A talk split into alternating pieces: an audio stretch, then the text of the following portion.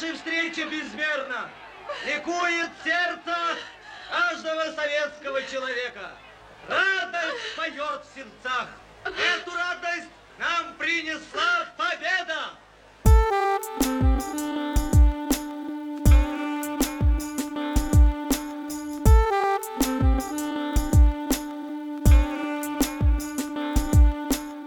Друзья, всем привет! С вами подкаст «Крысиное товарищество», выпуск номер 60.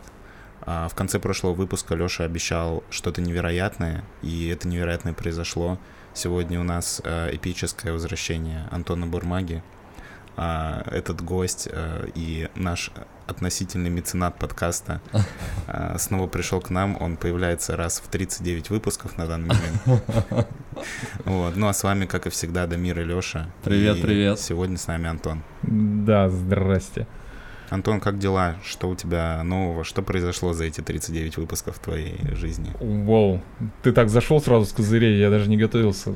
Обычно действительно в в формате месяца так мыслишь, типа, ну как-то что-то ничего не происходит. А в формате 39 выпусков, ну, на- наверное, что-то произошло.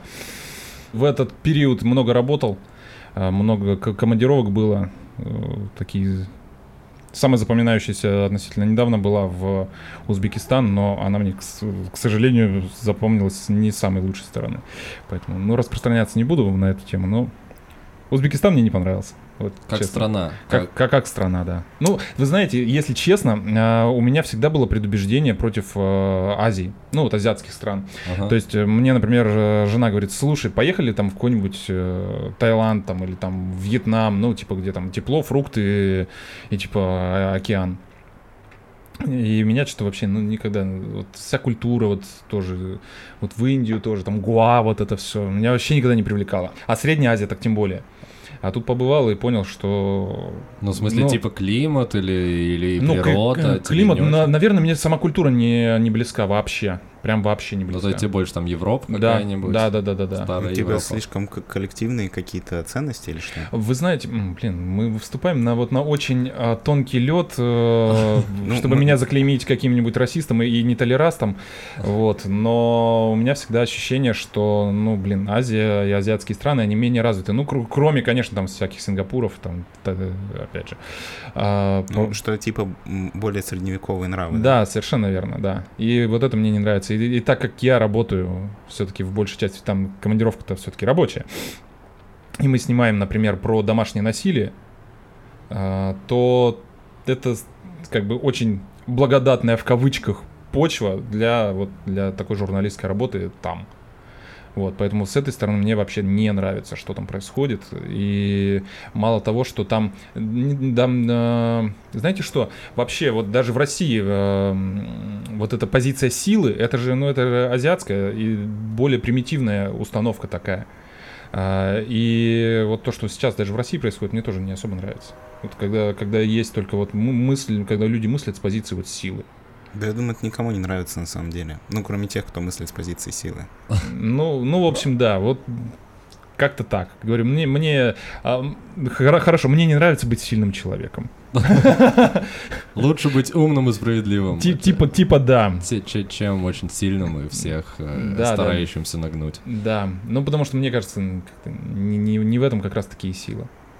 Ну да, я раз- разделяю твою позицию полностью. Я думаю, что Леша тоже. По поводу азиатских стран, нет. По поводу того, что, по поводу того, что насилие это не круто. Да, насилие это не круто сто процентов, а я хотел еще спросить, а ты не думаешь, что если бы ты поехал туда с другим репортажем, то есть не про домашнее насилие и все такое, не знаю, про что-нибудь другое, снимал там про природу, например, мне кажется, природа должна быть прикольная.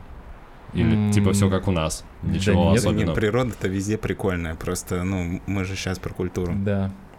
Я вот с этой точки зрения. Когда, ну, слушай, когда ты едешь в другую страну, ты же едешь ре- реально на, на других посмотреть, себя показать, как всегда. Ну, понимаешь, да? А посмотреть другую именно культуру. Что толку? То есть, э, да, прикольно, вот, например, во Владивостоке, когда я был, тоже с командировкой э, рабочей, э, там мне тоже показалось совершенно вот именно природа другая, а люди те же.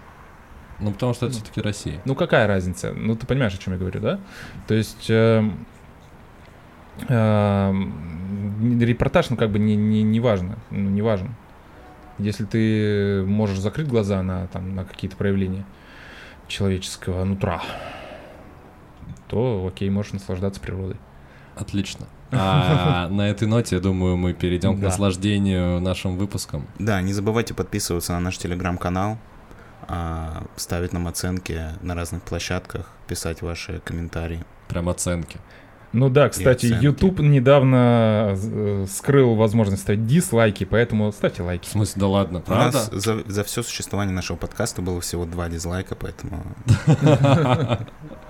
Причем на разных выпусках с разницей в несколько, типа в 10 или в 15 и- выпусков. есть предположение, что это был один и тот же человек. Да, скорее всего, это какой-то злостный хейтер, который заходит, два раза заходил, и такой, блин, они все еще это делают, ставят дизлайк. Да, на этом мы будем начинать. Поехали.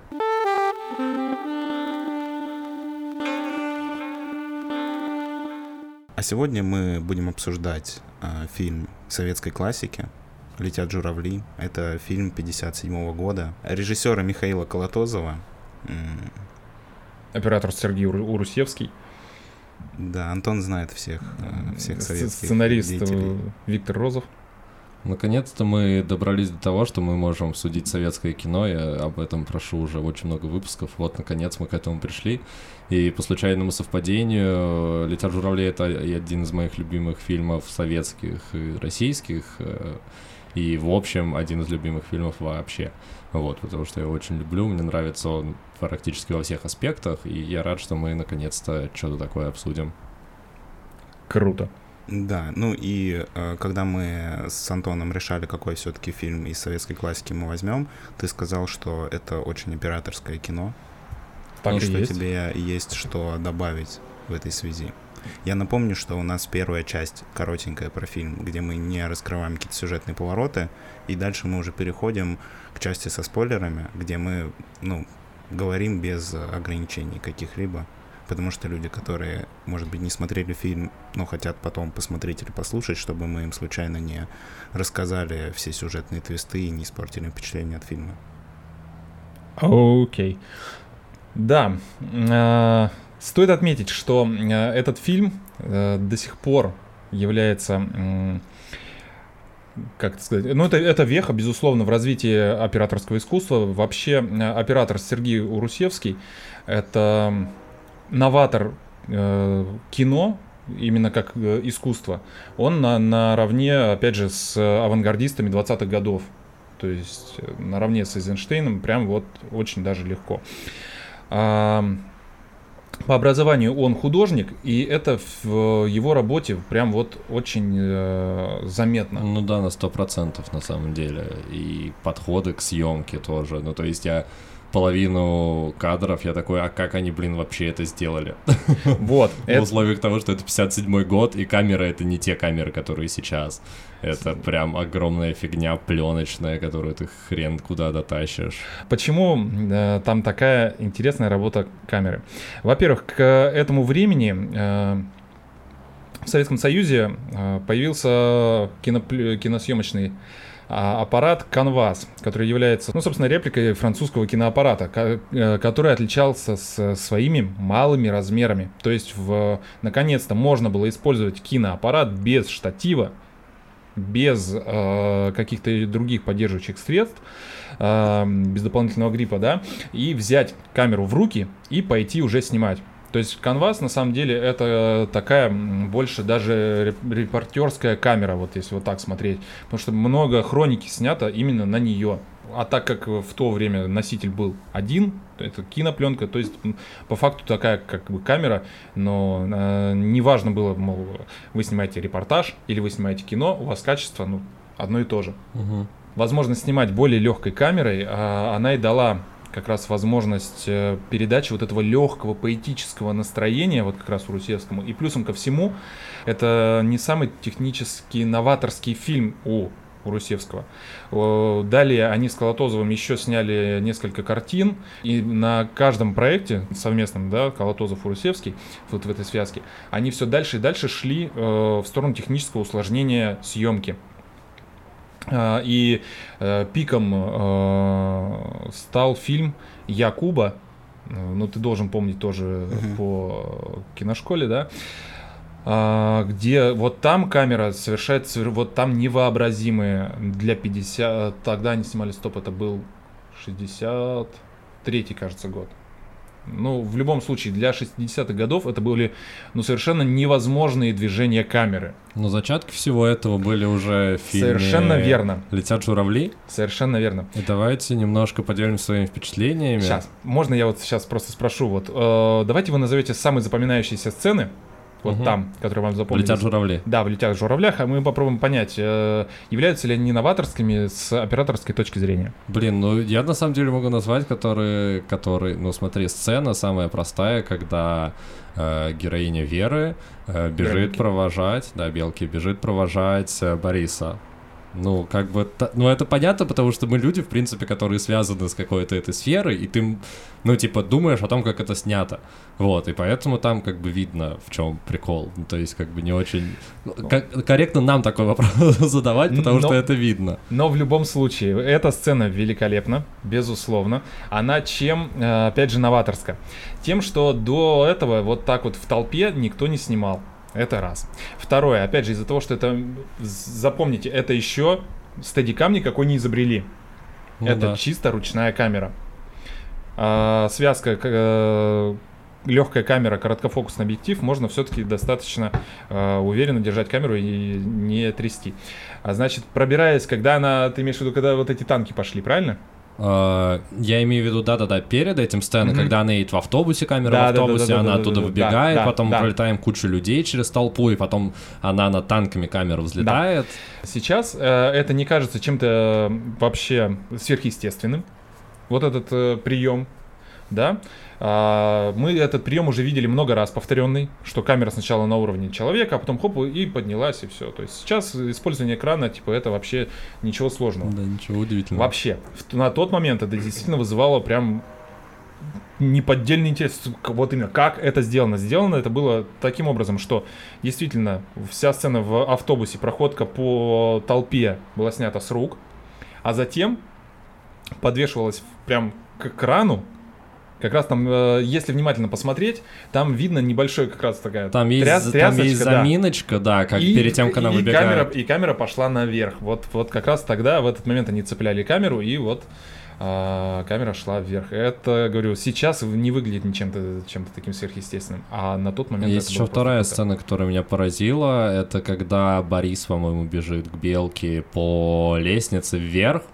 И камера все время за ним следит, и она поднимается по вот этому подъезду Да. прям между этажей. Тоже очень, очень круто. Да, да, да. Это тоже, это тоже инновация Русевского. Это когда э, круговые рельсы были установлены на платформу, которая поднималась как раз э, в, э, в павильоне, вот где была выстроена эта круговая эм, лестница.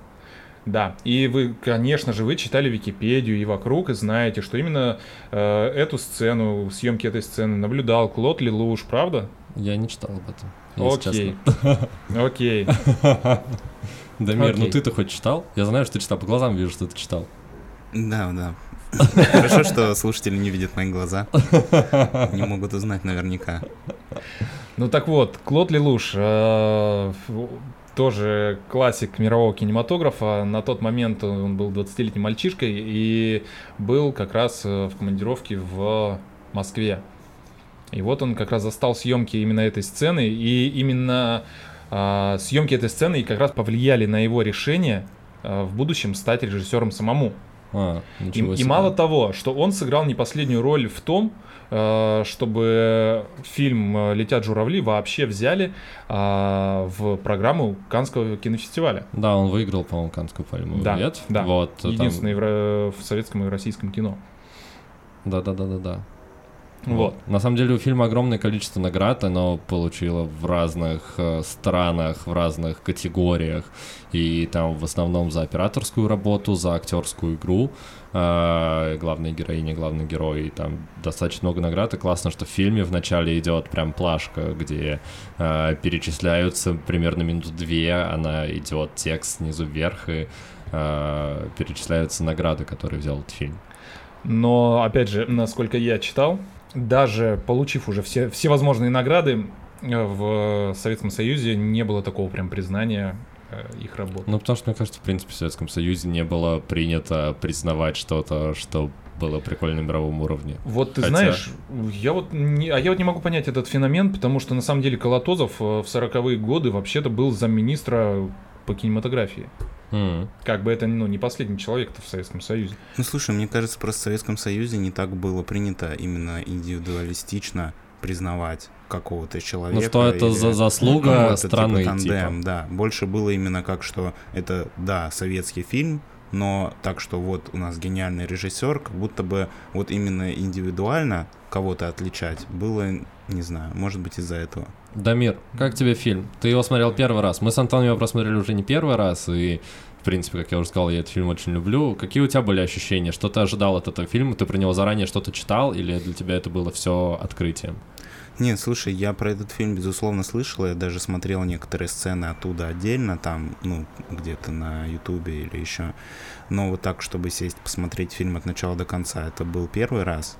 А, Фильм на меня произвел достаточно мощное впечатление, конечно, и с точки зрения а, операторской части, о чем мы уже много обсудили, но и тот же сюжет. Просто, как правило, когда ты включаешь какие-то фильмы старые, там, ну, 57 год, достаточно старый фильм, а, то тебе нужно определенный настрой иметь, чтобы этот фильм смотреть, потому что все равно темпоритм и повествование, оно совсем, ну, не такое, к какому мы привыкли.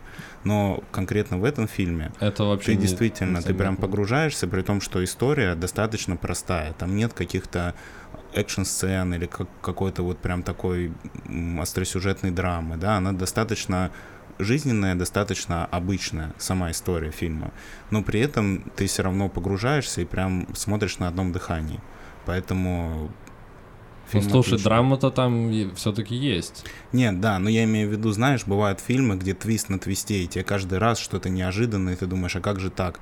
И что в этот раз произошло? И все сверху с ног на голову переворачивается каждые там 10-15 минут фильма, но этот фильм не такой, у него достаточно классический линейный прямой сюжет, и сама по себе история, ну, не сказать, что она какая-то из ряда вон, да, это, ну, как бы фильм повествует про период Второй мировой войны, а у девушка есть девушка У белая. девушки молодой человек уходит на фронт. Да. Уходит на фронт, девушка остается в осажденном городе, где происходят регулярные бомбежки, и как, складывается ее жизнь, с какими трудностями она сталкивается, как она ждет своего жениха обратно с фронта. Собственно говоря, ну, если без подробностей, сюжет фильма. А, я не могу сказать, что там что-то такое, знаешь, какая-то невероятная история, она достаточно, ну, наверное, простая. Но мне кажется, что он просто очень нетипичный именно за счет того, что, как ты уже сказал, достаточно старый фильм, но его также легко смотреть сейчас и с точки зрения истории, с точки зрения действия и, в принципе, и героев. Ну, то есть там нет вообще вот этих вот моментов, которые происходят, когда ты смотришь старое кино, когда ты такой, типа, ну, блин, вот это вот уже устарело. Там такого практически нет, на мой взгляд. Не знаю, у вас было такое ощущение? То есть там есть места, где актеры слишком по-театральному играют, но это не выбивает вообще из действия, ну, то есть это происходит пару раз за весь фильм, и когда они такие, типа, бьются и отворачиваются от камеры и говорят вот таким вот голосом. Ну, и слушай, такое бывает очень редко. Мне, кстати, кажется, что вот то, о чем ты говоришь, это как раз сделано не потому, что актеры играют как-то слишком театрально, а потому что все-таки в советском кино была довольно жесткая цензура, и некоторые вещи, которые хотели показать режиссеры, им нужно было показывать иносказательно. То есть, допустим, ну давай, наверное, оставим это начать со спойлерами, потому что сейчас этот пример Мгм. будет немножко Не, не- спойлером. не немножко. Прям супер спойлером будет. Но я думаю, что мы к этому еще вернемся. Мне кажется, что вот эти моменты, которые ты говоришь, они все-таки больше были сделаны, чтобы донести до зрителя какой-то смысл, что на самом деле происходит в сцене. Не совсем то, что показано на экране конкретно. Что это как бы не в прямом смысле, что мы видим, а это некая метафора, просто потому что в силу а, каких-то ограничений морально-нравственных Советского Союза такое показывать в кино было нельзя. Ну, наверное, я не совсем понял, конечно, о чем ты, но, допустим. Окей. А, Так, Антон, ты рекомендуешь этот фильм к просмотру? Перед переходом к части со спойлерами. Однозначно, однозначно. Знаете почему? А, Потому что он понятен, грубо говоря, без слов.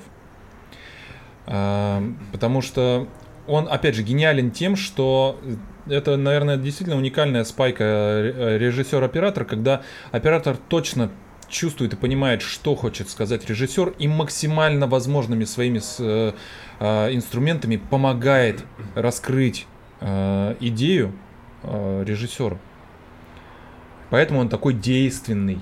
Потому что, опять же, то, как, например, пользуется светом, опять же, у Русевский, ты сразу видишь, ну, опять же, персонажа насквозь, Хотя еще до того, как он сделает, и, э, ну, совершит какой-то поступок, ты уже понимаешь, он сделает хороший поступок или плохой. То есть заранее. Да, это правда. Ты, ты, ты это прям понимаешь. Очень визуально все работает на историю на 100%, причем с первых кадров и до последних кадров.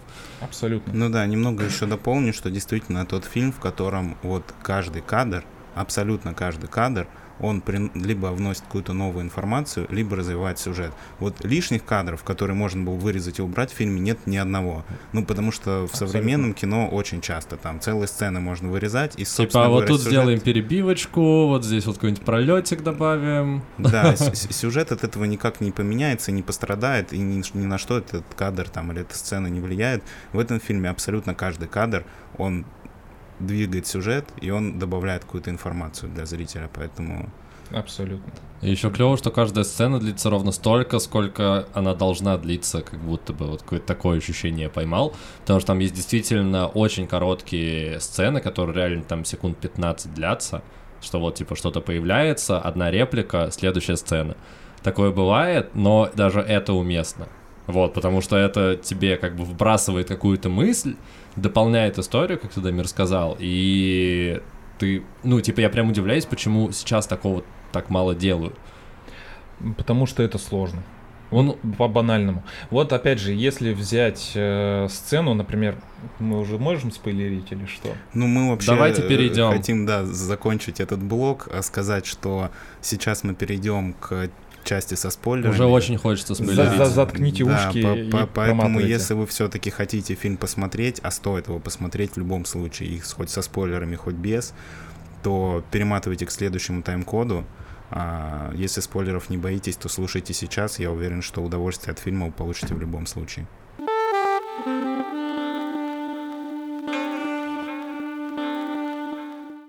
Что меня, опять же, вот, э, ну это не то, что поражает, не знаю, мне нравится. Когда я вот просто смотрю и вот вижу вот кадры, и мне нравится именно режисс... вот это режиссерская, операторская работа. Когда мы видим повторяющиеся кадры, либо которые перекликаются кадры, и мы видим через это рассказаны изменения, да, в жизни города, например, да. Не зря они встречаются у Крымского моста. Потому что действие происходит в 40... У нас какой? 41 год, наверное. Да, 41 а, 22 40, 40, июня. 22 июня, конечно. Он же, да, 23 он уже подал, э, значит, на фронт. Угу. Ну, это по, по пьесе, по крайней мере пьесу уже читали, правда? Опа, а вот это, кстати, новая для меня информация. Я Но, не знал, что это по пьесе. Новая информация, да. Вечно живые Виктор Розов написал пьесу сначала, а потом уже Михаил Колотозов совместно с ним уже попросил там доработать до сценария э, Блин, фильма. круто, круто, тогда вообще. А, а Розов написал ее в сейчас могу соврать, в Костроме, кажется, где он лежал э, с ранением, э, ну, как, после того, как он с фронта, вот, собственно, его отправили угу. подлечиться. И он, собственно, в госпитале написал пьесу. Они встречаются у Крымского моста не случайно, потому что Крымский мост это опять же символ э, новой жизни, которая пришла с э, приходом, собственно, к власти Сталина, да. Он был построен в 30 шестом? Возможно. В одном мы, из этих годов. Блин, чувствую, себя, но, чувствую себя на экзамене прям. Да, но, стыдно. но э, Крымский мост, еще раз, это на тот момент было достижение э, инженерной мысли. Э, не забываем, что Борис работает сам инженером, да, э, и это отражение мирной жизни. Далее все э, встречи важные э, и все м, не только встречи важные, но и телефонная будка, она находится тоже, из которой она постоянно звонит и спрашивает, да, э, есть новости от Бори, есть новости от Бори, она тоже находится недалеко. И ракурсы, которыми снято, э, снят, э, собственно, сам Крымки, Крымский мост и то место, где они э, в самом начале гуляли, около там площадь, да, они потом повторяются. И мы видим, например, в начале, где сначала их полила поливальная машина, вот там по диагонали они прям уходят по тени. И дальше, когда она одна уже там э, остается, Мы уже видим там, хоп, противотанковые ежи И появились. к ней да. приходит брат. Брат Марк. приходит точно там же, да. Причем эти кадры потом они повторяются дальше и дальше и дальше. И в конце мы тоже, когда Володя уже пришел, а, значит, с фронта, это тот... э, Которого спас тот Борис. Да, да, да, совершенно верно, солдат, которого Борис спас ценой своей жизни. Еще один такой немаловажный спойлер. Я А, думаю, мы немножко расскажем быстренько сюжет уже. Сейчас, Давай, сейчас, давай, Антон, я д- свою докончу, мысль. да. Короче, и, собственно, когда они в Москву уже из эвакуации вернулись, там тоже сцена, мы видим, что Володя вроде бы не прочь как бы сказать ей, что, мол, надо жить новой жизнью. Она все еще, она тоже, эта сцена на Крымском мосту происходит, но она его все-таки говорит, ты знаешь, не. Вот. То есть э, мы видим, как развиваются и персонажи в это время, и, и, и- места, и говорю, э, вот это, это круто. Вот это, вот эти те самые детали, на которые уходит время, на силы, мозги, ну, нужно включить, как передать визуально, что что-то поменялось, понимаешь? Мгм. Не просто там титр «Пришла война», и мы такие дальше, типа, там же и сидим. Ну, как бы... ну, Три, три года спустя. да, да, да, вот это вот фигня. А мы видим реально, как все меняется. Вот, мне кажется, вот в этом всегда сложность большая, когда, ну, самое главное эм, э, правило кинематографическое не, пок- э, не рассказывай, а показывай. Ну, то есть, если ты хочешь рассказывать, включи радио, ну, как бы. А это аудиовизуальное искусство, поэтому, ну, а тем более с таким оператором, как Урусевский, ну, тут было грех брать и что-то там рассказывать. Там просто грешно. Сюжет. Давай, Дамир. да. Да. Я, ты. Ты, ты, ты, давай, Дамир. А, сюжет повествует про девушку. ее зовут Вероника. В фильме ее называют Белкой. Ну, ее называют неё есть. Белкой, ее любимый Борис. Ее молодой Да. человек. Её Она сама, между Борис. прочим, просит, чтобы он ее так называл. Ну, по обо- Это не- все, по, все по обоюдному согласию. Это не уничижительно, да, она сама просит.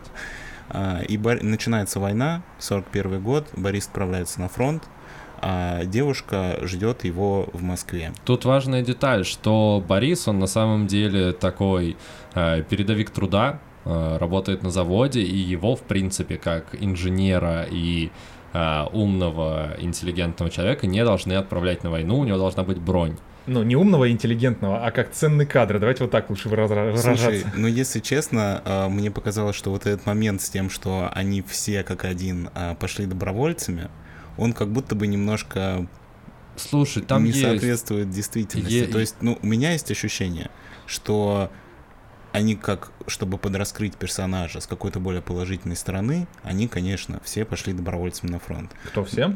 Ну, вот э, Борис, Степан. его друзья с завода, и вот этот э, Марк, который его брат, он тоже же типа пошел добровольцем, но что-то там у него с этой Не. бронью, и так получилось, что его не взяли. Не-не-не, он, он- он даже не ходил, он, он сразу сказал, что у него бронь. Марк просто главная мразь фильма.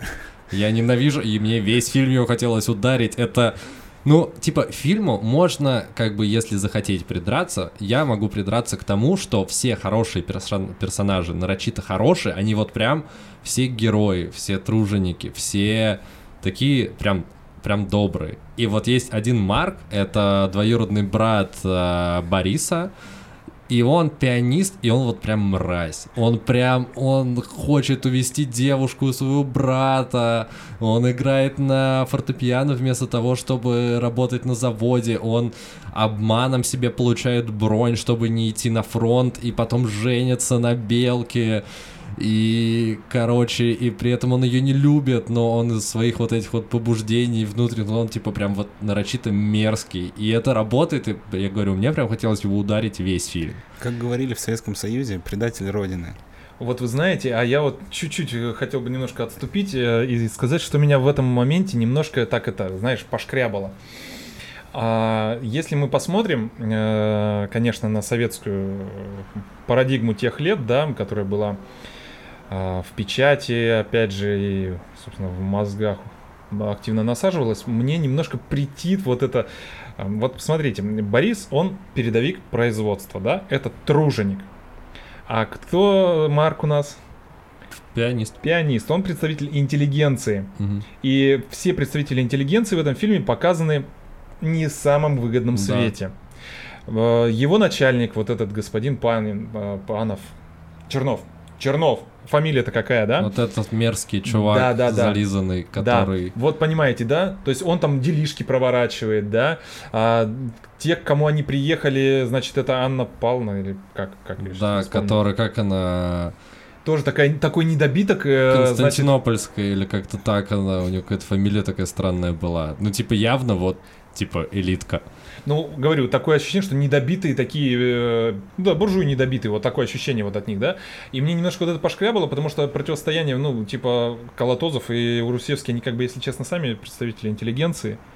Вот, знаешь, и немножко меня вот в этом плане, и я сам как бы оператор, мне так было немножко неловко, как бы, м, чуточку неприятно, но хотя я понимаю, опять же, что это нужно для того, чтобы действительно усилить контраст, э, потому что э, расчет был на то, что будут смотреть-то зрители трудовой народ, и за своих-то они должны болеть. Слушай, ну знаешь, несмотря даже на то, что какой был а, потенциальный зритель у этого фильма, я думаю, что это все равно была больше мера вынужденная, чем это было их желание. Типа, М. вот я просто всегда, когда смотрю Мгм. тоже такие фильмы советские, да, где, ну, ты прям чувствуешь вот этот флер советской пропаганды, а, у меня всегда возникает вопрос, а, насколько автор этого фильма искренне вот в это верит. Или он такой, я знаю правила игры, я хочу сделать хороший фильм, и да, мне нужно сюда добавить некие вот эти вот элементы, да, чтобы ко мне не было вопросов, чтобы фильм вышел, чтобы мне как бы не помешали это сделать.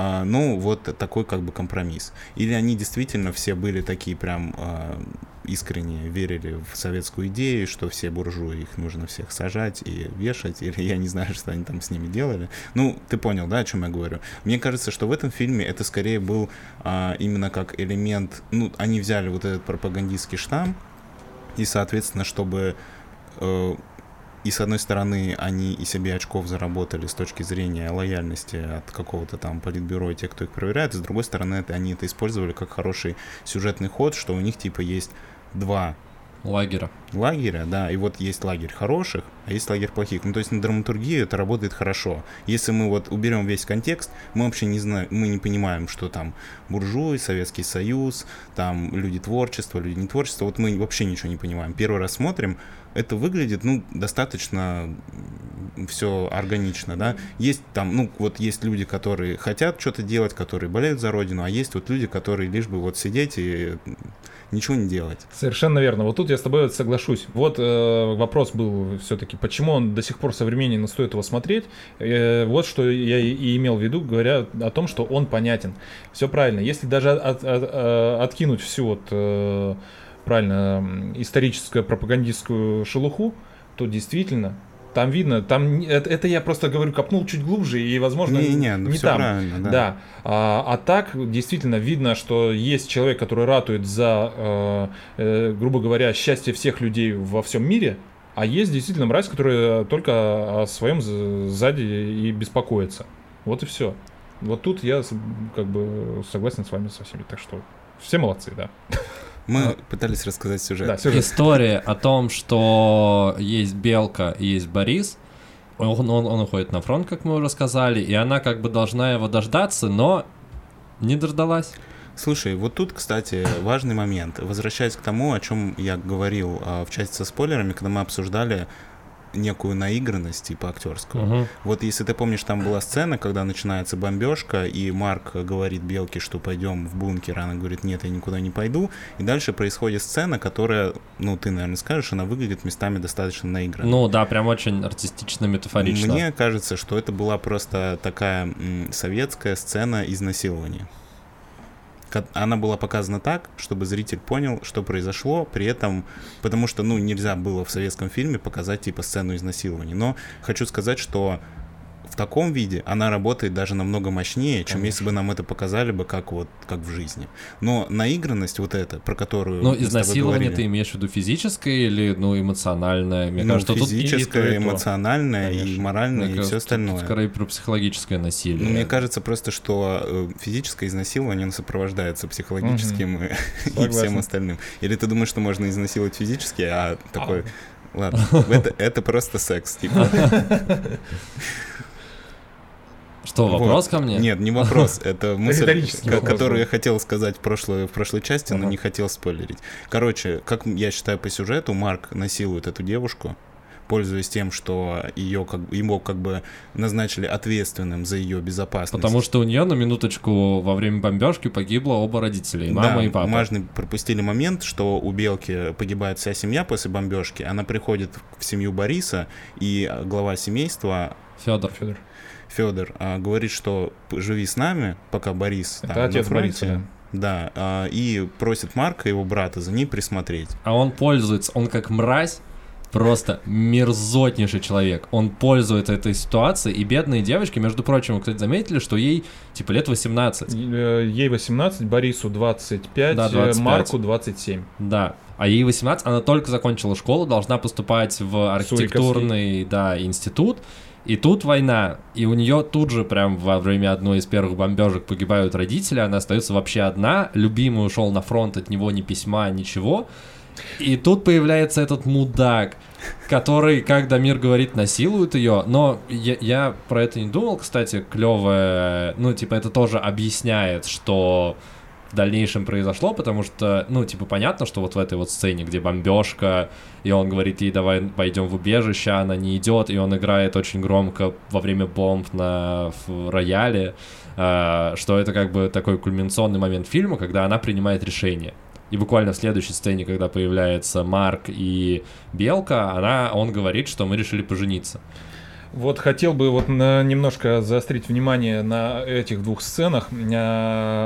Я вот не знаю, надо было, наверное, сейчас всем включить э, фильм на телефоне, хоть- ну или где-нибудь на любом носителе и посмотреть. В тот момент, когда э, происходит бомбежка, вернее, она только начинается, еще только бомбежка не началась. Это только воздушная- сирена. Воздушная тревога только. Значит, Марк бросает игру на ф- рояле, подбегает к белке и просит ее спускаться все в бомбоубежище, все. Заметьте, как э, построен кадр. Лицо белки высвеченное, оно белое. У него темная. У него темное. Да-да-да. Мы, мы опять же говорим, мы вот еще ничего не произошло, а мы уже понимаем, что он не, не чист. Он Кстати, вообще... подобный прием был использован в одной из начальных сцен фильма, когда Борис сообщает Белке о том, что он уходит на фронт. И он к ней Да, да, наклоняется, да, да. Он, он, он типа хочет сначала это скрыть от нее, и как Да. раз она сидит там один в один кадр, у нее лицо освещено хорошо, а у него прям в тени, хотя они прям рядом. Вот, когда он пытается от нее правду скрыть, потому что он не хочет ее расстраивать и рассказывать, что он пошел добровольцем. Именно, именно это. Это и есть вот то самое визуальное повествование. Вот о чем я и говорю. И далее, когда э, начинается бомбежка, не забываем, да, что действительно у девушки 18-летней только вот буквально на днях э, убила обоих родителей. Э, квартира ее разрушена, жить ей негде, не на что. И в этот момент а, она, она сама боится. Вот она, она же сама боится. И она бросается, когда начинают рваться бомбы, она сама бросается в объятия к Марку. Ну, потому что ей, ей реально страшно. А ему только этого и нужно. Да. Э, опять же, опять же, вот этот э, его взгляд в этой сцене. Это абсолютный взгляд, э, это, это тот самый, это немецкий экспрессионизм. Вот как, как работает свет, вот этот крупный план, вот этих безумных глаз. Вот, да. э, в, вот в сцене, когда он э, тоже решается, что все, пора ее брать силой. А, далее. Э, После, ну, естественно, опять же, вот сцена вся великолепно, опять же, и сыграна, и по-режиссерски она выстроена. А дальше, когда все-таки она уже без чувств, она, она- а- у нее все, у нее силы кончились сопротивляться, она падает без чувств, он ее несет на руках. Он идет, вот опять же, он идет справа налево, налево. Э, В направлении всегда имеет значение. А, идет по осколкам стекла. Ну да. Что все разбито. Естественно. И вот эта сцена, это же, э, еще раз хочу тоже на этом заострить внимание, что женщина в фильме, вот в, ну, женщина вообще в кино, это всегда образ родины. Это всегда образ страны.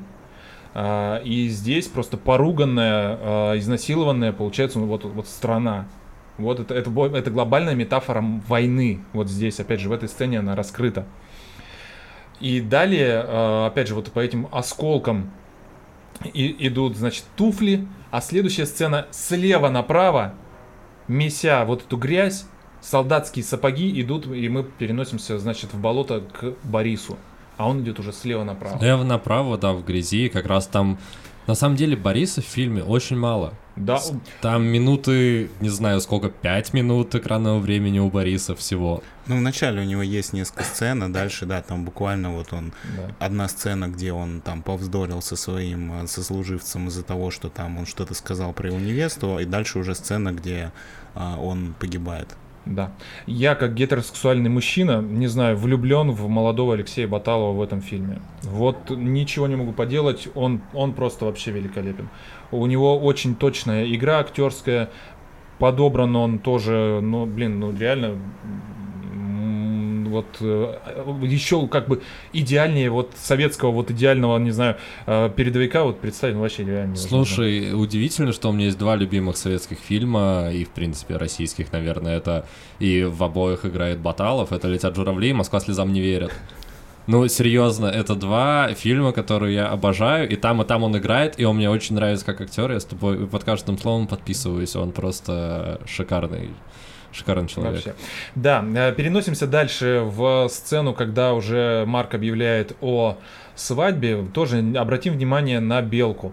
А, макияж ее уже такой более искусственен, а, волосы тоже более искусственно, а- они не в натуральном таком, а, не такие локоны у нее струящиеся, как были до этого, нет вот этого естественного, она вся сидит как восковая кукла, и плюсом ко всему она сидит во всем черном, и она сидит за Марком. То есть мы по- понимаем, что она уже, как грубо говоря, за мужем, Уже принесла, Да. ой, приняла свою судьбу. да, и она уже сидит в трауре. То есть она уже приняла еще и э, смерть Бориса. Да, там, кстати, ну, я бы не сказал, что она приняла... Ну, я имею в виду, она, грубо говоря, что вот, ну, писем, писем-то нет, понимаешь? И самое главное еще, она не получила вот эту записку. Это Да. тоже очень важно, а, потому что э, у них есть вот это, а, она все время проверяет, а, а мы, а мы кто, а мы кто друг другу. Вот Мгм. ей все нужно, ну, как и любая 18-летняя девочка, э, которая это явно первая любовь, э, она все ищет подтверждение, что ее любят. Ну и важный момент, что она не успела в итоге с ним попрощаться. Да, это правда. А, кстати, она не успела попрощаться тоже. В фильме это не совсем раскрыто. В пьесе она, например, она просто опоздала по... А, кстати, в фильме это есть. Но это не артикулируется. Вот у меня не, не сложилось, почему она опоздала. А, значит, она опоздала по той причине, что она хотела все-таки хоть, хоть чем-то удивить Бориса, и она побежала в магазин, И купила каких-то да, печенье. она купила да, там э, ему посылку с собой, но она не смогла пробиться к его дому, потому что все время маршировали колонны, и там она вот среди вот этих танков, опять же, Так, а какой... фильм- му- в фильме это какой- есть. Я говорю, я просто не сообразил, и- что это именно почему она опоздала. Мгм. Вот. Но опять же, какой мощный это образ, вот это, опять же, вот эта хрупкая девочка, и вот эти танки, которые едут на нее. Опять же, вот. Да, она выбегает просто поперек танков, потому что она хочет с ним еще хотя бы раз увидеться, и она его видит, а он уже нет. Да. Но он все равно э, даже на фронте продолжает ее любить. И, к сожалению, погибает как э, герой. Причем так глупо. И эта сцена, она просто... Он мог спастись, но просто по глупой случайности он погибает. Он не мог спастись. Но не мог он бросить этого э, человека. Да, даже если он, э, грубо говоря, скобрезности э, говорил про его девушку, он не мог его бросить. э, Ну да, он, же, он, умирать. он погибает, спасая боевого товарища, но он даже не совсем товарищ. Ну да. А, Просто, как бы, как, как это сказать? Человек, с которым он пошел в разведку. Да, сослуживец, да, их отправляют в разведку, и вот его напарника, напарника Бориса подстреливают, и Борис его на своих плечах выносит уже практически к своим. Вот там остаются буквально последние 100 метров, и в этот момент Борис умирает, и как бы все. Кстати, Ну. по поводу того, что Белка в черном, она действительно, она первую часть фильма а, ходит вся в белом, Да. когда она с Борисом. Потом, до последней сцены, она всегда вся в черном, и в последней сцене она в белом, потому что она все-таки, ну, по сути, идея фильма в том, что нужно научиться отпускать и жить дальше. И когда она, Она, кстати, встречает э, поезда в подвенечном платье. да, что, что интересно, и с цветами. Это, это немаловажно. Но это тоже, я еще раз говорю, это образ э, страны, это образ э, родины. опять же... э, Которая пережила все эти ужасы и Конечно. вернулась. э, Вернулась. Слушай, Антон, а кстати, ты Да. как человек, который читал пьесу. Ты Да. читал пьесу? да? Конечно. А, а скажи, а как вообще было описано в пьесе именно взаимоотношения Белки и Марка? Там Почему всё- она за него вышла и как вообще это все Смотри, произошло? там, там э, сделано по-другому. Э, пьеса не является стопроцентным э, э, сценарием. Там сделано очень просто. В, заканчивается э, первое действие, значит, в Москве, когда проводили Бориса, а потом сразу уже в эвакуации, и она уже жена. Марка. Ну там, короче, Там, это, вот там эта этого нет, но смотрите, прочее. там несколько раз все-таки есть возвращение к этой теме. Там э, Веронику напрямую спрашивают, почему вы, значит, э, вышли за Марка Александровича. Она первый раз молчит, она ничего не говорит, почему она вышла за него, она переводит тему потом. А во второй раз она уже самому Марку говорит о том, что а, она была, опять же, молодая, она, она говорит, что она просто запуталась. Ну, действительно, опять же, а, упоминаются умершие родители, а, и что, опять же, она была типа, ну, совсем ребенок, который не знала, что, что, что и как. Просто меня весь фильм не отпускал этот момент, потому что дальше по сюжету, после того, как они уже об- обручаются, вся их семья а, переезжает куда-то там, я так понимаю, дальше от фронта, В эвакуацию в в Сибирь, да. Да, А, и, Кажется, это Екатеринбург в пьесе. И там уже она как бы живет а, с этим Марком как с мужем в каком-то вот этом бараке, где живут довольно много людей. И а, там происходит сцена, где солдаты лежат в госпитале, и один из солдат очень сильно переживает из-за того, что его невеста его не дождалась. Не И- то, что переживает, он хотел э, Ну, он, как он бы прям... совершить самоубийство. Да, он прям в отчаянии. Да. И приходит отец э, Бориса, вот глава семейства Федор, он там, потому что он врач, глава и он как бы вот этим всем э, госпиталем руководит. И он произносит обличительную речь, что вот, вот эти женщины, которые не дождались своих героев, э, своих будущих там женихов и мужей а с фронта, как бы грошем цена, и вообще недостойна она там и твоей там левой пятки, потому что это вот, ну, это прям вообще неприемлемо. И это а, очень сильно бьет морально по белке, которая там находится где-то у него за спиной.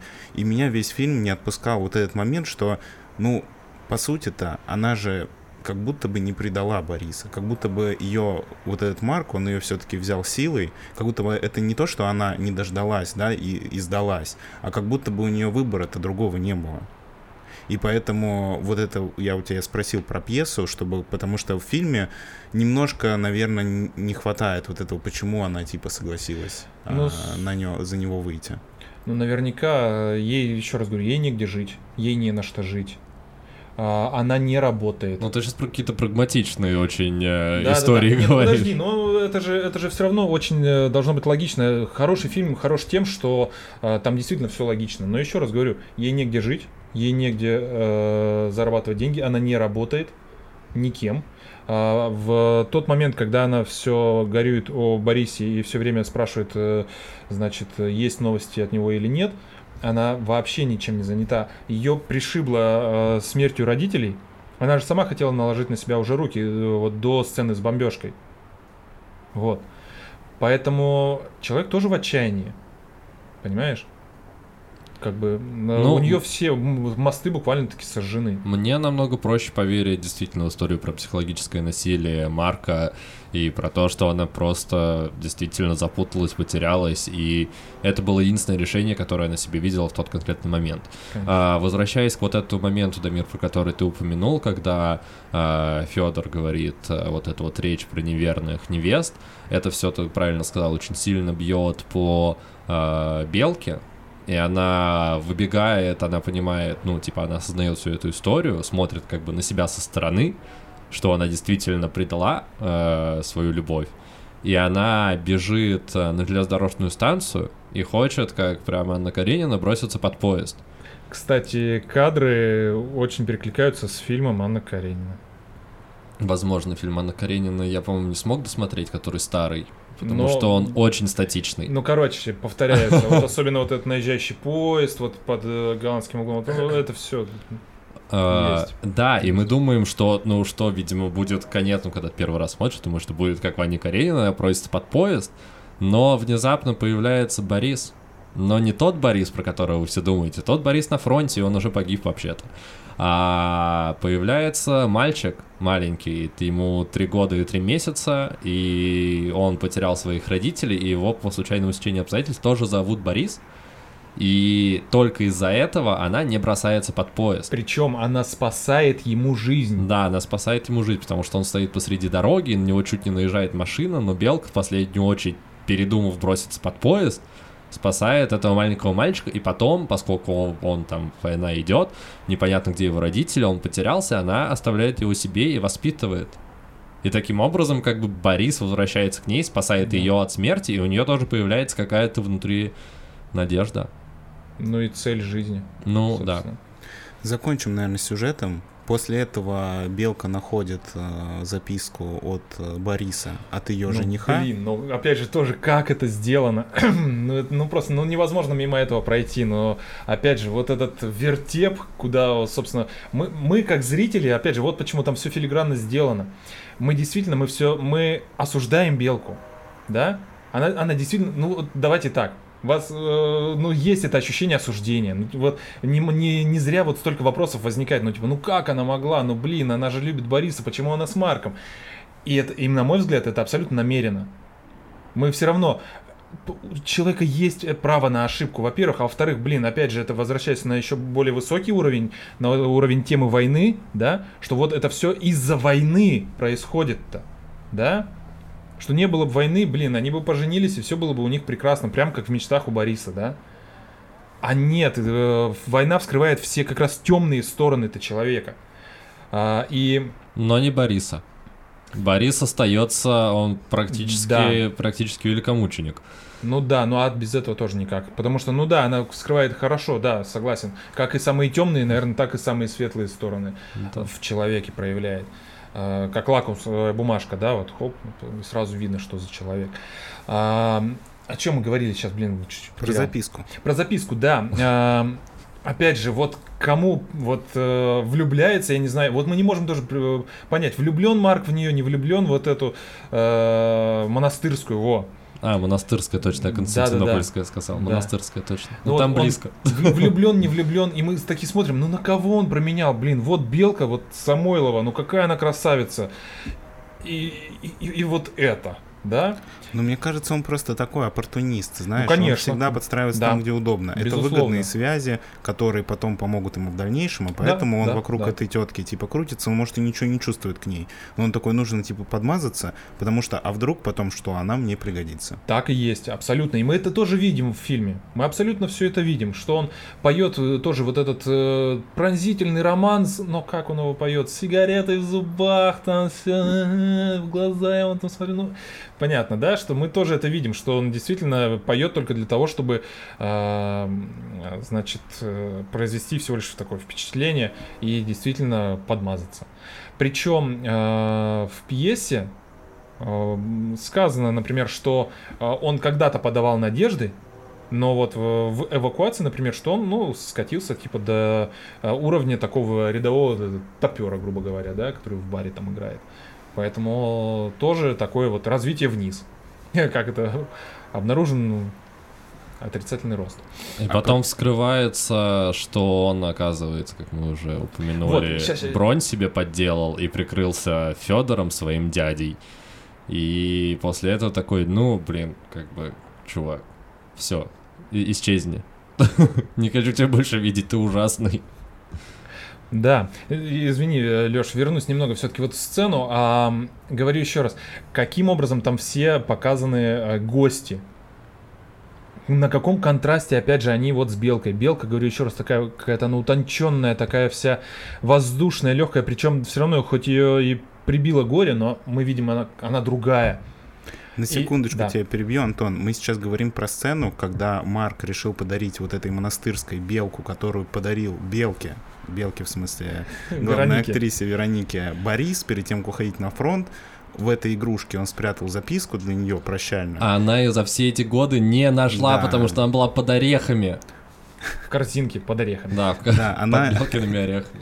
Она, белка была под орехами, поэтому, короче, э, она ее не нашла, и Марк дарит, э, передаривает эту белку без ее спроса вот этой вот э, монастырской, местной какой-то такой остаточной буржуа, женщине богатой.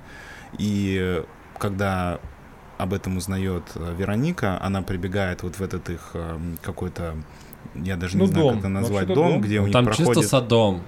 Ну, сад, дом, а, где проходит эта вечеринка, и там они как раз случайно находят эту записку, и когда она приходит, чтобы найти Марка, она находит, ну, она вообще бежит, чтобы вернуть свою игрушку, которая для нее цена, потому что это был последний подарок от ее жениха, и она там находит эту записку. И, соответственно, вся вот эта вот, все, что рассказывает Антон, описывает эту сцену, это вот эта сцена, когда Белка приходит а, вот в этот дом, где у них проходит эта тайная буржуазная вечеринка. Просто, мне кажется, в какой-то момент немножко потерялась нить, Да. про что мы говорим. Да. Так вот, я просто хотел сказать, что вот там, опять же, у Русевскому не изменяет э, э, чувство вкуса. Мы видим вот там просто, опять же, великолепную работу со светом. И опять же, мы видим прям все отсылки к классическому искусству. Мы видим, э, что свет поставлен как раз таким образом. И фактуры актеров, которые играют э, вот этих м, продажных и нечистых на руку там бухгалтеров, вот этих всех го- гостей э, этой монастырской, они, там нет, вот там действительно нет ни одного положительного героя у нее на вечеринке.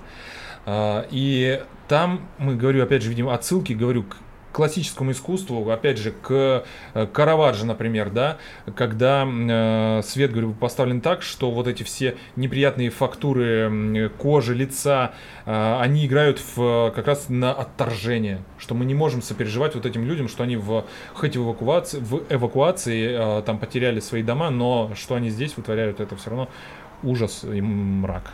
Вот так. И Марк. И Марк вместе с там, ними. да. А, Дальше выясняется, что Марк э, откосил от армии за взятку.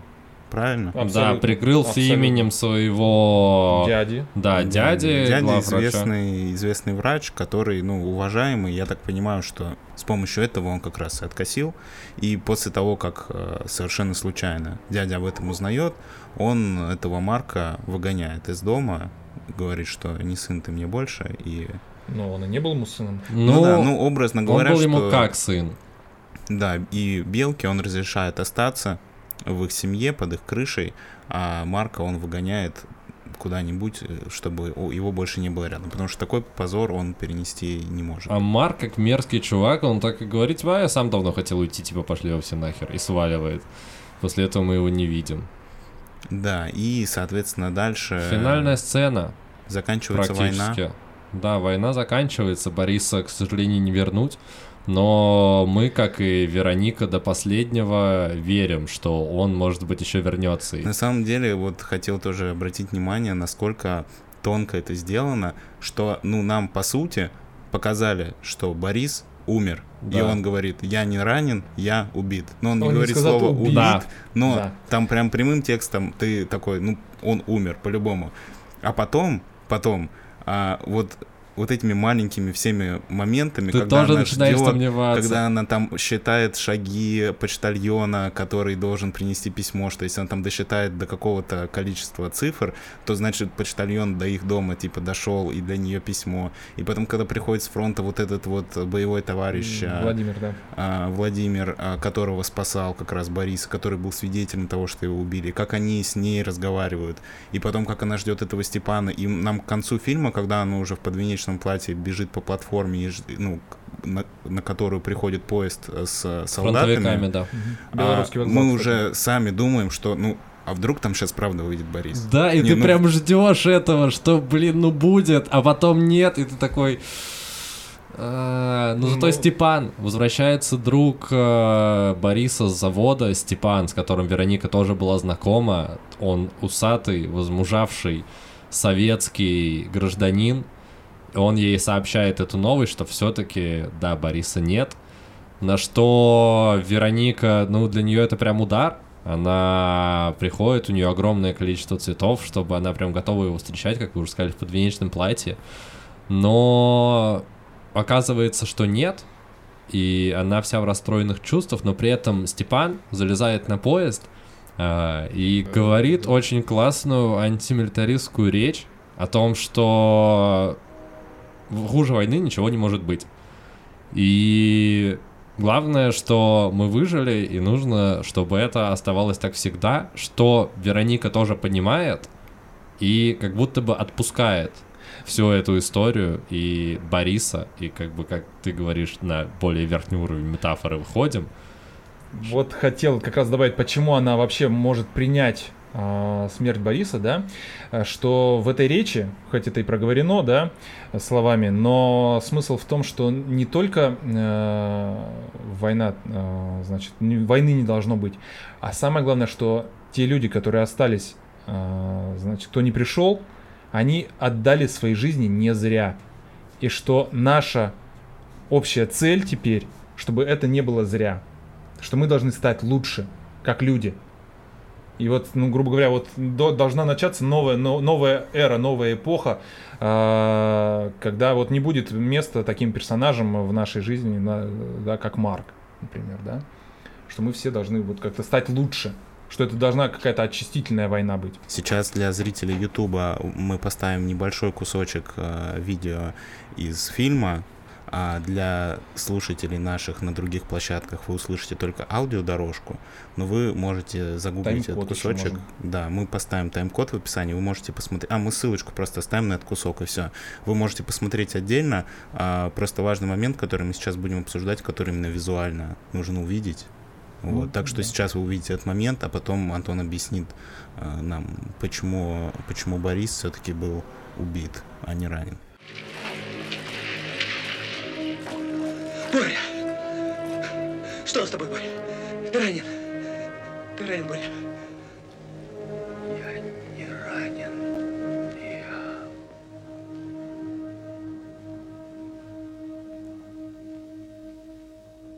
Да, в этой сцене, где, собственно, Борис уже, мы видим, что упал в, в болото и лежит в воде, и старший товарищ к нему обращается, что что с тобой, ты, ты ранен, ты ранен.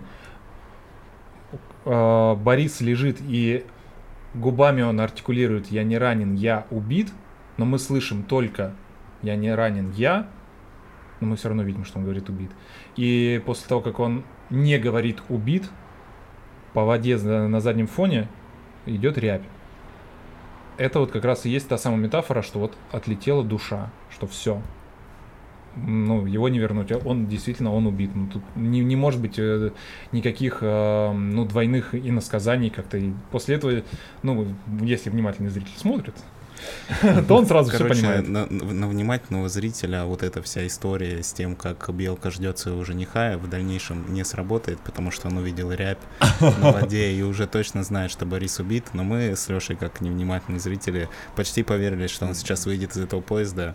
Но, к сожалению, Нет, то, что не он проговаривает губами убит, это было заметно, и ты понимаешь, что он э, как ну, бы... Ну, даже по смыслу понятно, что ну, он конечно. хотел сказать, типа, что да. я не ранен, ну, как, какой там еще может быть вариант. Да, но все равно вот это вот ожидание есть, ну то есть у фильма получается это создать, когда ты уже все видел своими глазами сцену, когда несколько персонажей это проговорили устно и тебе, и Белке, но вот. ты все равно создает какое-то ощущение, что ты хочешь, чтобы это произошло. Вот, мне кажется, вот э, чем опять же ценен этот фильм, тем, что он, он не плакатный это не то, вот как современный, например, вот у нас тема на самом деле победы и войны, она сейчас на самом деле такая священная корова, понимаете, да? А, которую, ну, блин, а, она мертва по факту, что они либо хорошо, либо никак об этой теме. Вот именно в, а современном кино это все настолько показано, ну, впрямую, да, а, и показано уже 150 раз, обсосано все. И говорю, не вызывает это вообще никого, подклю... ну ты не подключаешься эмоционально. А здесь вот, вот в чем, опять же, ты проживаешь вместе с ней абсолютно тот же самый ужасающий опыт, что ты можешь головой понимать сколько угодно, что человека нет, но ты будешь его ждать. И до, до самого вот конца, вот пока вот, ну вот, ну, ну вот последняя вот ниточка не, не оборвется, вот что вот, ну вот ты будешь ждать, и даже после того, как она оборвется, ты все равно будешь ждать. Ну и фильм-то он, по сути, не про войну. Почему он мне понравился? Он про людей. А именно. В первую очередь. Именно. И это фильм про войну, в котором войны нет, нам не показывают боевые действия вообще. Ну, то есть есть одна сцена, там нет боевых действий. Ну, там два просто два человека Ну, идут там по лесу. вот эти вот э, солдаты, которые один раненый и Борис, даже ты не видишь, непонятно, как будто в него даже ничего не попало. Он просто Да. падает, ты не видишь ни пули, ни крови, ни... Ну, оружие там они несут в руках, но они не стреляют из этого оружия. Да, ну то есть нет ничего, и он именно... Ну для меня это было прям э, настолько противовоенный фильм, э, и настолько он классно сделан, что я вот говорю, одно, а- а- одно из любим, один из любимых моих фильмов в целом и в русском кинематографе в частности. Ну, Абсолютно то- тоже подписываюсь под этими словами. Вот лучше не скажешь. Так, э, любимые цитаты из фильма. Поехали. Новый формат. Слушайте, на самом деле, раз у нас все так происходит, я подумал, мне кажется, что мы на час уже точно болтали. Мне кажется, И мне кажется, будет, имеет э, смысл сделать первый раз спецвыпуск про фильм с настолько подробным разбором ты всего. прям у меня мысль утащила из-под носа. Да. что. Поэтому органично будет э, в конце сказать э, любимые цитаты, потому что у меня, например, такая есть. Э, давайте я начну. Есть э, сцена, про которую мы уже, потому что мы про каждую сцену, блин, в фильме поговорили. Сцена, которую мы уже упоминали, когда э, Белка хочет броситься под поезд, э, но появляется маленький мальчик Борис. И первый вопрос, который она ему задает, после того, как спасает его от того, что его дол- должна была сбить автомобиль, должен был его сбить автомобиль, она спрашивает, мальчик чей ты? А он отвечает, мамкин. И это настолько...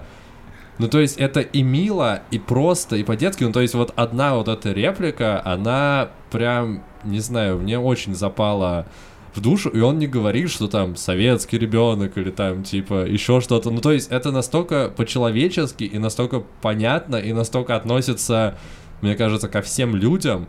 Ну, то есть не только у нас, а в принципе на планете. Не знаю, мне прям так запомнилось и очень понравилось. И прям сразу проникся к этому персонажу.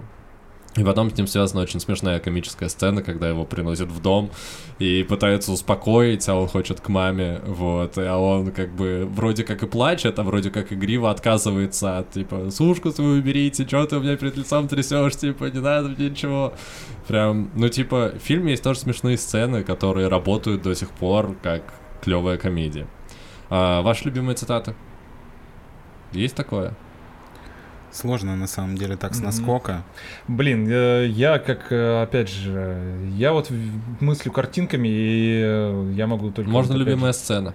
Моя... Ой, любимая сцена. Ты вначале начал с любимой сцены, по-моему, только я назвал две.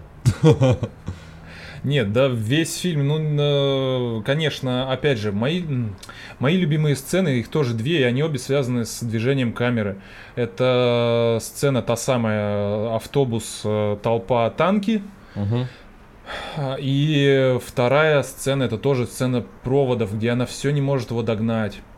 И тоже, кстати, вот если вы обращаться к метафорам, да, когда она его видит, но понимает, что уже все, вот э, толпа ее относит, и он уходит там в противоположную сторону практически, и она бросает этот сверток, он не долетает, э, и тоже под ногами, под сапогами Солдаты э, его топ- топчат. да. Ну вот тоже все, все растоптано в итоге. Все э, надежды, все, все рухнуло.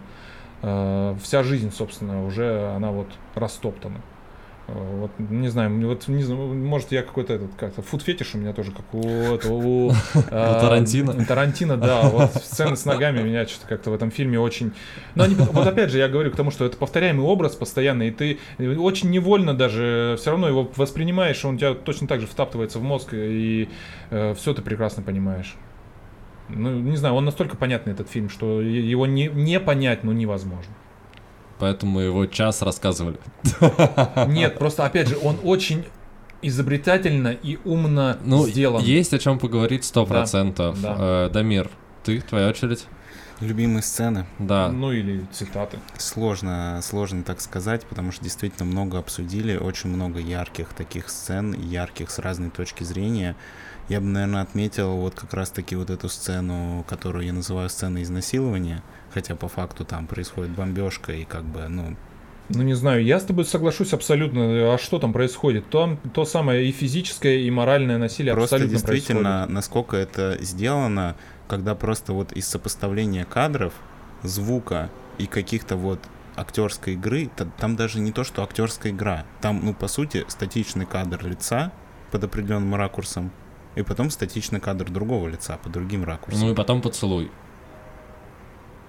Там был поцелуй, да? Да, он ее поцеловал, когда они в углу были. Да, не, да, та- не так важно. Ну и насколько это все работает. Потому что действительно эта сцена, в общем, она трогает намного сильнее и намного больше вызывает эмоции, чем если это было бы, ну, а, в классическом понимании сцены изнасилования, сколько там мы их видели в кино, а, разного качества, какие-то они, ну, как бы больше вызывают эмоций, какие-то меньше, но все равно как будто бы то, что там не было никакого насилия прям в кадре, оно как будто бы даже больше работает. Вот как будто бы нет, а как будто бы и есть. Она вырваться-то от него не может все-таки, да? Он, он ее все равно э, и в углу держит, да? И потом она пытается от него все-таки убежать, она добегает до двери, но он тоже не дает ей выбежать.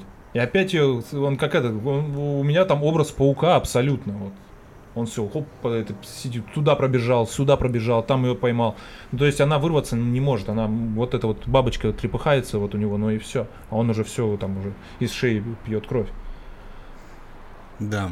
Так что Что, Дамир? Ну и- судьба да, женщины, судьба Родины, все Да. сходится воедино. Да. И рассказанная история, она действительно, как ты сказал, она может быть и простая, но она, во-первых, на мой нетипичная для того времени. Я просто, правда, не знаю. Может, возможно, я мало фильмов смотрел из того времени, но мне она показалась супер нетипичной и неожиданной.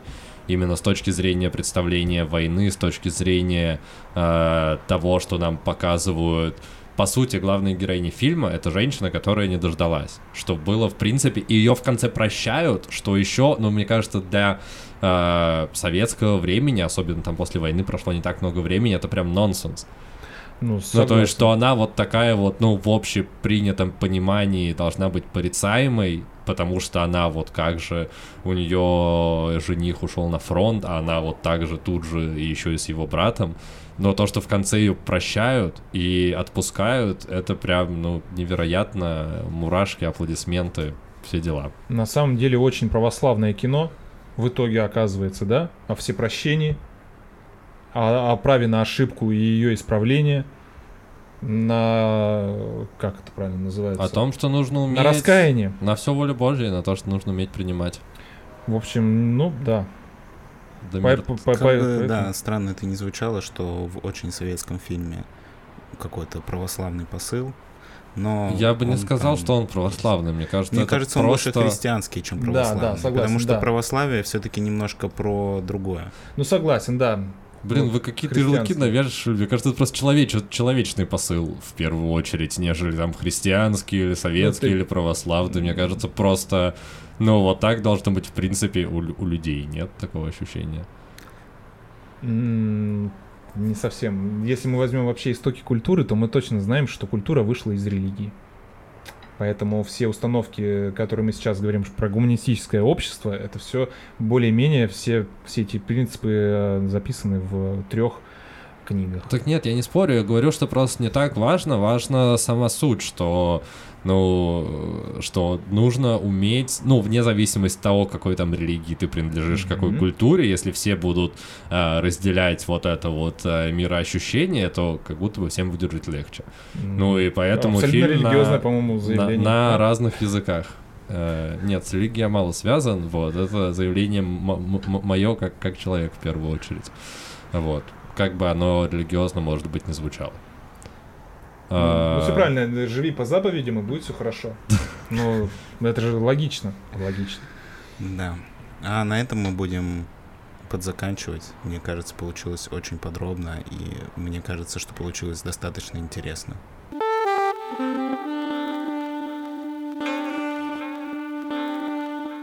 С вами был 60-й выпуск подкаста «Крысиное товарищество». Как мы выяснили в процессе, это был наш первый спецвыпуск про кино. А мы обсуждали фильм «Летят журавли», и это был спецвыпуск про этот фильм.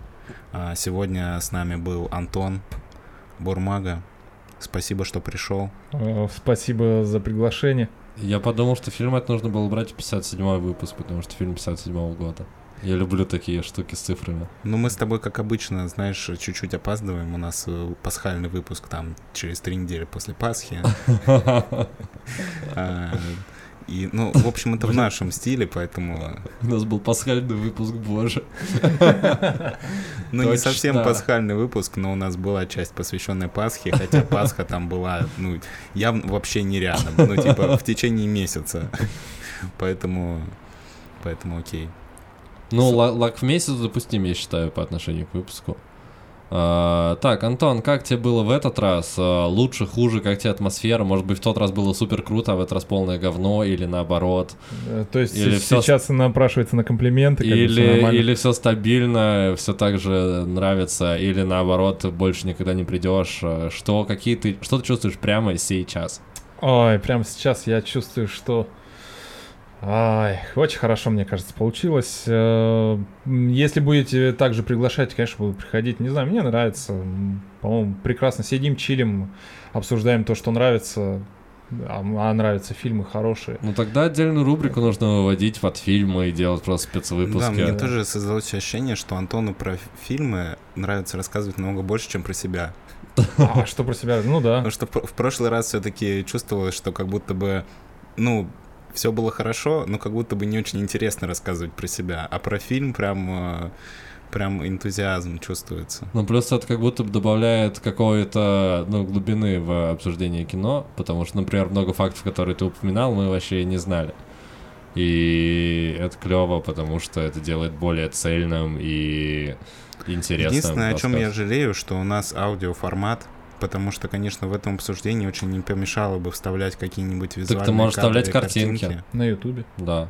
Могу, но большинство наших слушателей, которые смотрят нас не на Ютубе, их, к сожалению, не увидят. А спецвыпуски пусть смотрят на Ютубе. Ну, мы, кстати, об этом подумаем. Если мы в таком формате еще будем что-то делать с Антоном, допустим, брать какой-то фильм и делать спецвыпуск, может быть, мы правда подумаем, как это сделать, чтобы... Камера это- раз, камера два, камера три. Пишем. Ну, мы, кстати, пробовали, да. Может быть, когда-нибудь мы к этому придем. А я, кстати, знаешь, что подумал? На самом деле можно было обойтись одной камерой, но только взять, типа, что-то, чтобы она писала в 4К и типа фишая. Вот сюда 360 либо, просто 300 поставить. либо 360 сюда, да. И все, и вся. Ну, типа, не надо монтировать там три камеры, что-то переключать, просто вот. Да тут вопрос-то на самом деле не в том, чтобы люди на нас смотрели в этот момент, а в том, чтобы сопровождение а, сопровождение спецвыпуска про кино сопровождалось каким-то Ну, визуальным еще Да. повествованием, потому что не хватает, конечно, некоторые вещи на словах рассказывать совсем по-другому, чем увидеть. Ну, согласен, да. Взяли сцену, например, э, отсмотрели, а потом ее уже обсудили, Но сегодня у нас разобрали. получился достаточно незапланированный спецвыпуск, потому что мы думали, что мы обсудим фильм и еще поболтаем, но мы так увлеклись фильмом, что получился спецвыпуск про фильм. Поэтому, если этот э, формат у нас приживется, я думаю, что мы подумаем, как в следующий раз более подкованно с технической точки зрения к этому подойти. И, возможно, в следующий раз визуальных каких-то моментов э, будет больше. Но ничего не обещаем, как обычно. Никто не знает, как повернется история и что будет дальше. А, Как обычно, желаем хорошей недели. С вами были Лёша, Дамир и Антон. А, Дамир, что ты пожелаешь зрителям в конце? По классике. А, У тебя есть уникальная возможность еженедельная. Ты на этой неделе еще ничего нашим зрителям не желал, так что слушателям прошу Желаю прощения. нашим слушателям смотреть больше хороших фильмов, уметь погружаться и испытывать неподдельный интерес. уметь Как погружаться, в смысле, типа в водоем. фильмы. А, Ну, водо- водоемы летом на самом деле тоже. Ну, либо если на крещение можно погружаться тоже в водоемы. Но а, мо- моя мысль скорее была про, про фильмы. Вот, потому что все-таки посмотреть фильм и погрузиться в фильм это совсем как будто бы две разные эмоции. Как будто во втором случае ты прям можешь какой-то опыт э, испытать при просмотре фильма, чем когда ты его просто посмотрел и ничего не понял. Ну, не всегда это возможно, знаешь. Э, Нет, это не всегда возможно, иногда это сложно, но когда такое происходит, эмоции от э, просмотра фильма совсем другие. Поэтому я желаю нашим слушателям научиться это делать и получать от а, просмотра фильмов неподдельные эмоции, как в жизни. Прям как Окей. в жизни. Прям как Спасибо, Дамир, э, за эти напутственные слова. А, Всем пока, с вами были Лысый парень и парень футбола Крысиное товарищество, и сегодня у нас в гостях был Антон. Пока-пока. Счастливо. Thank